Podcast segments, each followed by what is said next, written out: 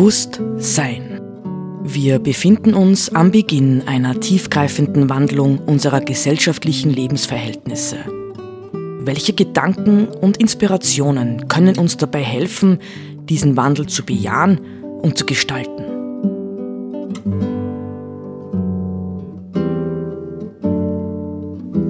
Eine Sendung von Roland Steidl.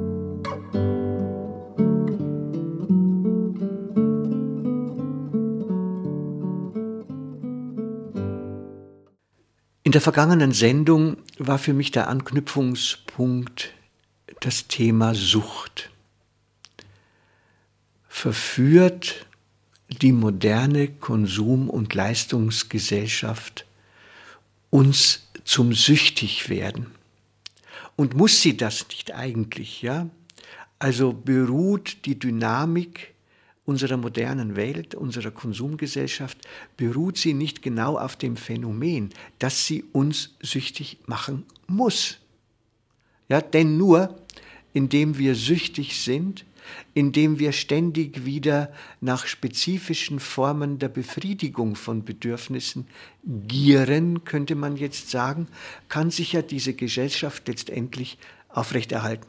Nur auf diesem Wege. Nicht, wenn wir bescheiden leben würden, wenn wir bescheiden leben würden, wenn wir wirklich ähm, spüren würden, wirklich zutiefst erleben würden, dass ein Spaziergang in der Natur ähm, bei Schnee oder auch bei Sonne oder bei Regen, ganz egal wann, etwas zutiefst Befriedigendes sein kann. Ja, das viel ähm, befriedigender ist für die Seele als ähm, mit dem Auto zum Beispiel auf der Autobahn dahin zu rasen oder sonst wie, ja, äh, verrückte Konsumdinge zu tun, irgendwie in Shoppingcentern herumzulaufen oder ähm, in Wellnesscenter zu gehen, nicht? Das ist ja tatsächlich das, wo mh, hm, wir heute Glückserfahrungen vermuten.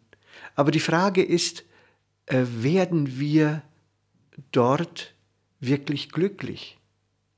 Oder ist es nicht einfach ein ganz, ganz tolles Gaukelspiel, dem wir auf den Leim gehen, dass wir ständig in die Irre geführt werden?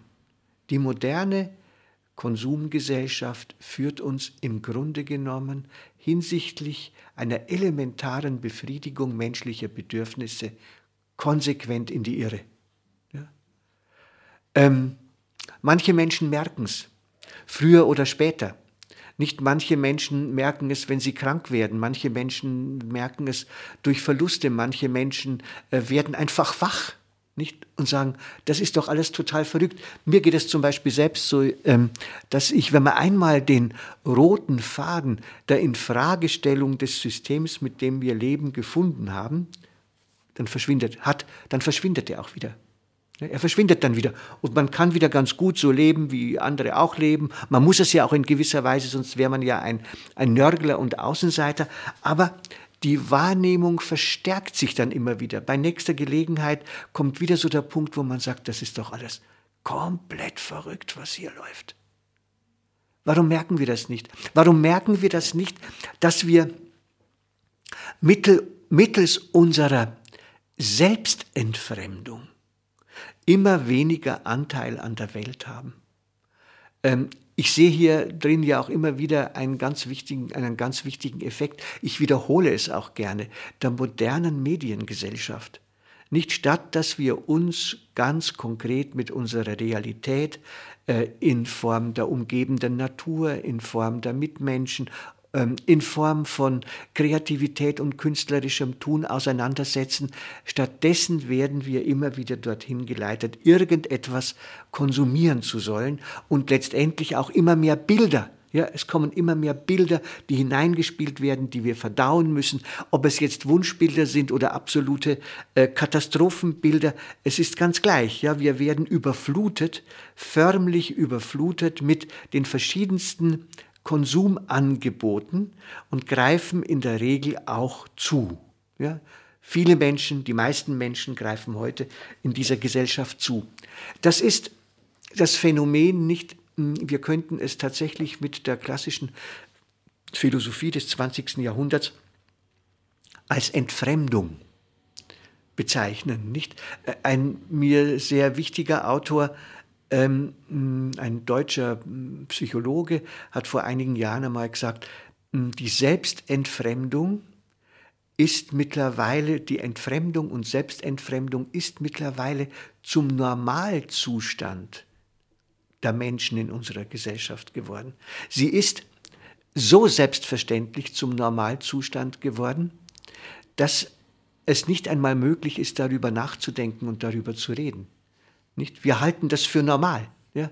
Wir halten es für normal, so zu leben, wie wir eben leben und uns nicht dort, wo wir Dinge tun, von denen wir wissen, dass sie zum Beispiel die Natur schädigen, ja, dass sie die Lebensbedingungen von Tieren und Pflanzen einschränken, ähm, dass wir dort berührt wären, ja, dass wir dort irgendwie zum Nachdenken kämen. Nein, sondern wir halten im Grunde genommen einen Lebensstil und eine Lebensart aufrecht, die letztlich, und das ist vielleicht der entscheidende Punkt, die letztlich nicht verantwortbar ist.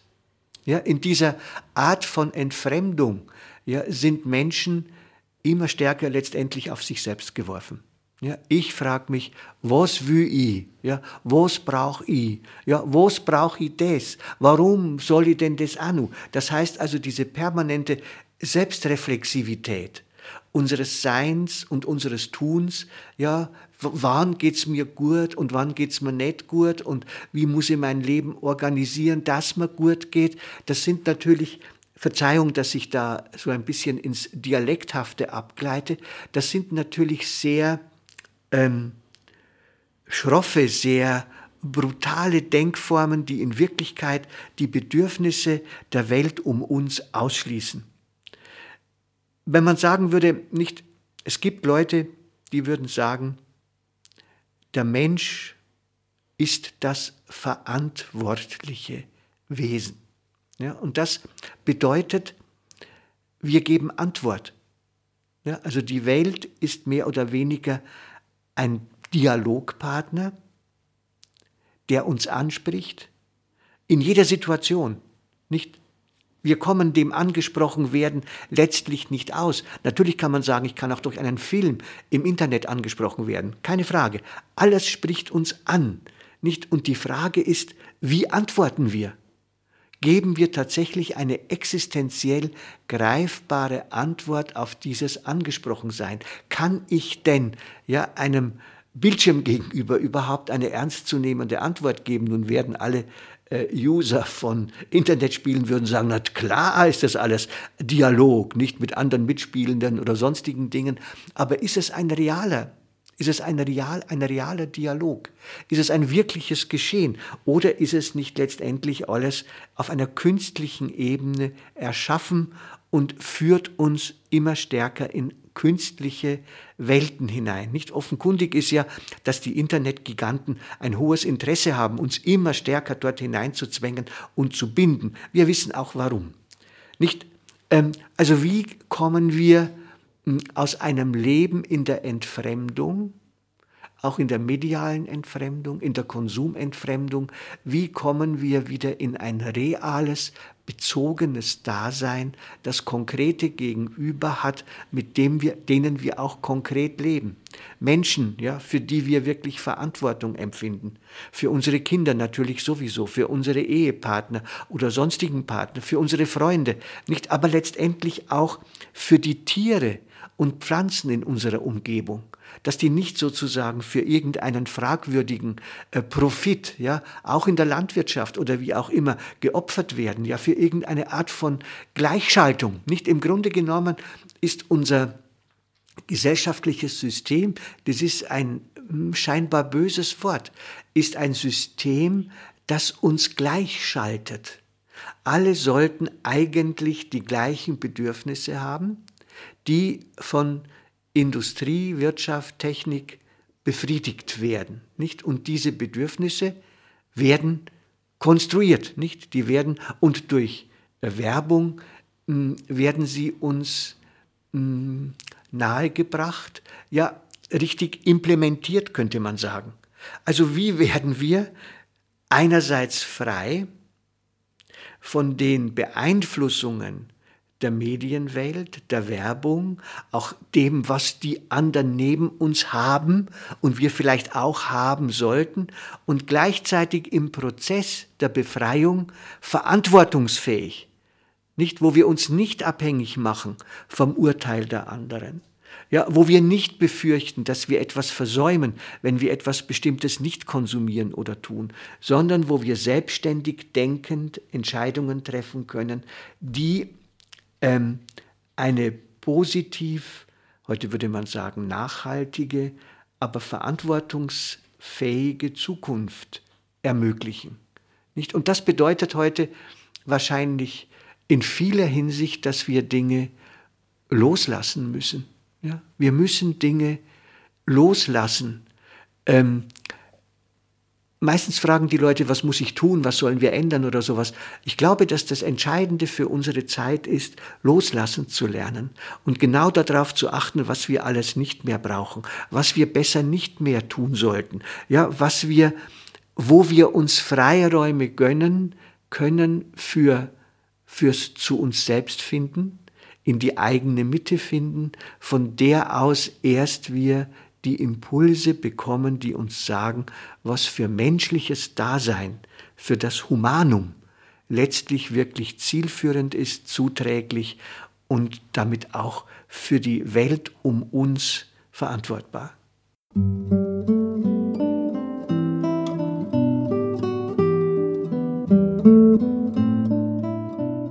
Sie hörten Bewusst Sein.